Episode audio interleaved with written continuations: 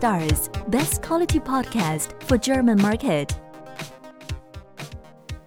Herzlich willkommen zur Ausgabe 13. Heute geht es um den Umgang mit negativen Produktbewertungen auf Amazon. Das Thema ist natürlich nicht unbedingt neu, äh, wurde auch schon in den äh, meisten Podcasts einmal besprochen. Nichtsdestotrotz möchte ich auch einmal meine Meinung dazu teilen, einfach nur deswegen, weil wir als Betreiber eines äh, Launch-Services, der Kunden und Händlern ermöglicht, miteinander in Dialog zu treten, natürlich auch dafür sorgen, dass der ein oder andere Dialog in einer Bewertung gipfelt, die dann nicht unbedingt positiv sein muss. Und so werden wir auch von unseren Kunden gefragt, wie sollen wir mit einer negativen Produktbewertung umgehen. Zunächst einmal, eine negative Produktbewertung ist nicht immer schlimm. Ähm, Im Gegenteil, wenn man sich mal die Produkte von Apple anschaut, da wird man immer negative Produktbewertungen finden und das hatte Apple nicht davon abgehalten, die wertvollste Marke der Welt zu werden. Ähm, es gab auch eine Studie einmal von Bosch Siemens Haushaltsgeräten zusammen mit einer deutschen Universität, aus der ist hervorgegangen, dass eine Produktbewertung von durchschnittlich viereinhalb Sternen ähm, dazu geführt hatte, dass sich das Produkt häufiger verkauft hatte als äh, Produkte, die höher bewertet wurden. Also ein paar negative Produktbewertungen werden aller Wahrscheinlichkeit nach nicht dafür sorgen, dass sich das Produkt weniger verkauft. Im Gegenteil, es ist eigentlich ganz normal, dass ein Produkt wenige negative Bewertungen bekommt. Dann gibt es natürlich noch Produkte, die nicht nur wenige negative Bewertungen haben, sondern ein paar mehr negative Bewertungen. Ähm, und äh, da ist die Frage, was soll man da machen? Da ist die Antwort auch ganz einfach. Man soll aufhören, dieses Produkt auf Amazon zu verkaufen. Das sagt sich jetzt natürlich sehr leicht, aber es ist natürlich im Einzelfall immer extrem ärgerlich, wenn man äh, festgestellt hat, dass man da vielleicht falsch gelegen hat, dass man einen Fehler gemacht hat und äh, ist natürlich auch immer mit Kosten verbunden. Sogar das Vernichten des Produktes kostet Geld, ich glaube 10 Cent. Ähm, das Produkt zu remittieren kostet 25 Cent und das Produkt selber hat ja auch Geld gekostet, also ist auf jeden Fall nicht schön. Ist mir selbst auch schon passiert, dass ich ein Produkt hatte, was äh, einfach entgegen meiner Erwartung äh, nicht positiv, sondern negativ bewertet wurde und ähm, dann musste ich einfach damit aufhören, das Produkt zu verkaufen. Ähm, ist am Anfang schmerzhaft, aber ähm, ja, am Ende konzentriert man sich am besten auf, auf neue Produkte. Ähm, und wenn man jetzt einen Launch-Service in Anspruch genommen hatte, dann, ähm, dann hat man das relativ schnell festgestellt, dass das Produkt nicht gut ankommt. Ähm, dann soll man sich eigentlich sogar darüber freuen, dass man das schnell festgestellt hatte, äh, weil man sich dann schneller wieder auf neue Produkte konzentrieren kann.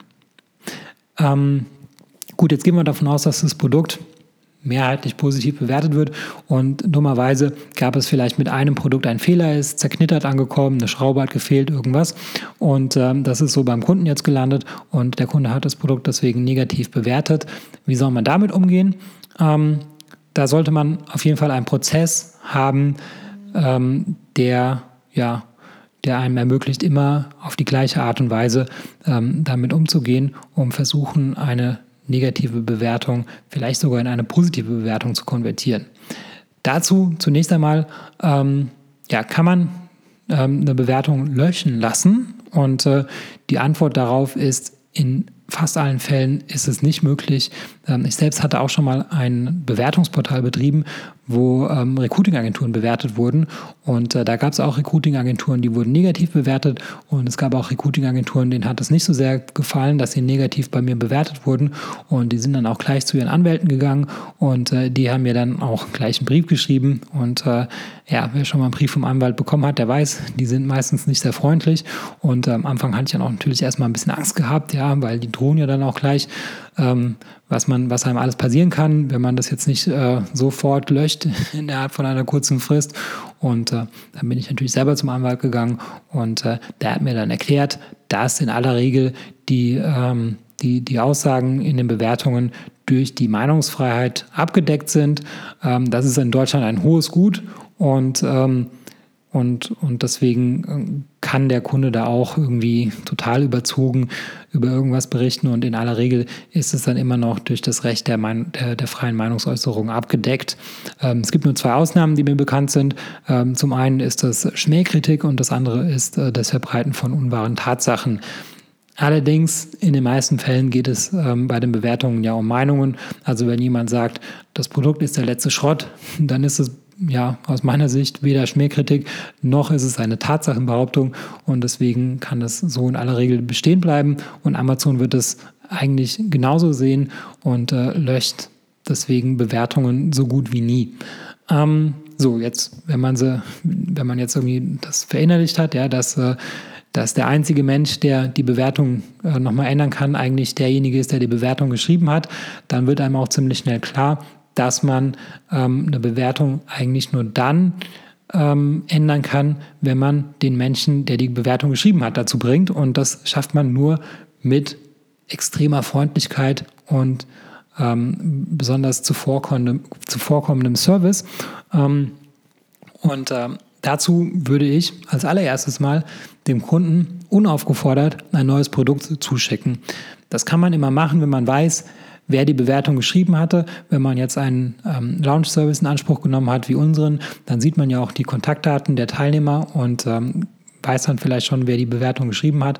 Und äh, somit hat man ja dann in der Bestellhistorie dann auch ähm, die Adresse und kann dem Kunden einfach nochmal unaufgefordert neues Produkt zuschicken. Manchmal ist der Benutzername ähm, ja auch der, der echte Name, auch dann weiß man, wer es geschrieben hat. Manchmal ist es aber auch so, dass man, dass man nicht weiß, wer die Bewertung geschrieben hat. In dem Fall ähm, kann man nur einen Kommentar darunter schreiben. Ähm, und in dem Kommentar kann man ja zum einen sagen, dass es einem leid tut, dass das Produkt nicht der Erwartung entsprochen hatte und äh, man möchte, dass sich der Kunde nochmal per E-Mail bei einem meldet, damit man ähm, eine, eine Lösung finden kann im Sinne des Kunden. So, und dann, wenn man dann im Dialog mit dem Kunden ist, dann ähm, ja, würde ich daran appellieren, ähm, dass, ähm, dass, dass diese Bewertung halt sehr wichtig für das Unternehmen ist. Und äh, nachdem man jetzt freiwillig schon und unaufgefordert ähm, ein, ein neues Produkt dem Kunden zugeschickt hat, ähm, sollte der Kunde manchmal, nicht immer, aber ähm, Dankbarkeit empfinden und äh, wird dann äh, auch gewillt sein, diese, diese, diese Dankbarkeit zu erwidern, indem man dann halt einfach die äh, Bewertung oder in die Bewertung mit einfließen lässt, dass es beim ersten Mal vielleicht nicht geklappt hatte, aber immerhin, ähm, der Händler hat alles gegeben und beim zweiten Mal ähm, war es ja dann auch zu seiner Zufriedenheit gelöst und äh, wird dann vielleicht seine Bewertung nochmal überarbeiten. Aber ähm, ja, es gibt keine Garantie, dass es funktioniert. Ähm, aber wenn man so einen Prozess hat und man macht es immer gleich, dann äh, weiß man, dass man vielleicht in ein Drittel der Fälle eine negative Rezension doch nochmal in eine positive Bewertung ähm, umwandeln kann. Ähm, wenn man dem, dem, Kunden ein Produkt nach Hause schickt, dann ähm, ist es ganz gut, wenn man das Produkt selber zu Hause hat, weil, so mache ich das immer, dann schaue ich mir das ganz genau an, um 100% sicher zu sein, dass das Produkt beim zweiten Mal auch zu 100% in Ordnung ist und außerdem lege ich auch noch so eine kleine Packung Gummibärchen dazu. Das kostet fast nichts, ähm, macht das Ganze aber noch, ähm, noch, noch netter. Und äh, ja, wenn man jetzt will, das mache ich jetzt nicht, ähm, könnte man jetzt noch so eine Notiz dazu schreiben, aber das erscheint mir dann irgendwie ein bisschen übertrieben zu sein. Aber wer auf sowas steht, kann auch sowas machen. Ähm, und äh, ja, um so irgendwie nochmal wirklich alles zu geben, um ähm, den Kunden davon zu überzeugen, dass es sich wirklich um einen einmaligen ähm, Ausrutscher gehandelt hatte und dass in aller Regel das Produkt ähm, ja eigentlich, eigentlich äh, eine bessere Bewertung verdient hatte, hätte. Und ja, das war es auch schon. Und ähm, ja, ich denke, für die meisten ähm, ist der Umgang so selbstverständlich, aber ich weiß, nicht für alle. Und äh, für diejenigen, äh, die ja die sich jetzt darüber ärgern, eine negative Rezension bekommen zu haben.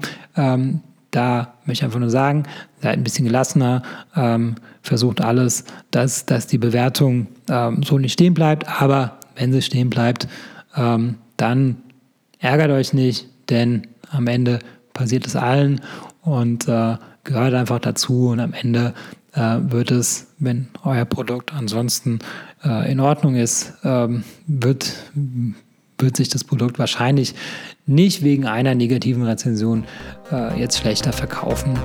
Ähm, ja, das war's zu dieser Ausgabe. Bis zum nächsten Mal. Ciao.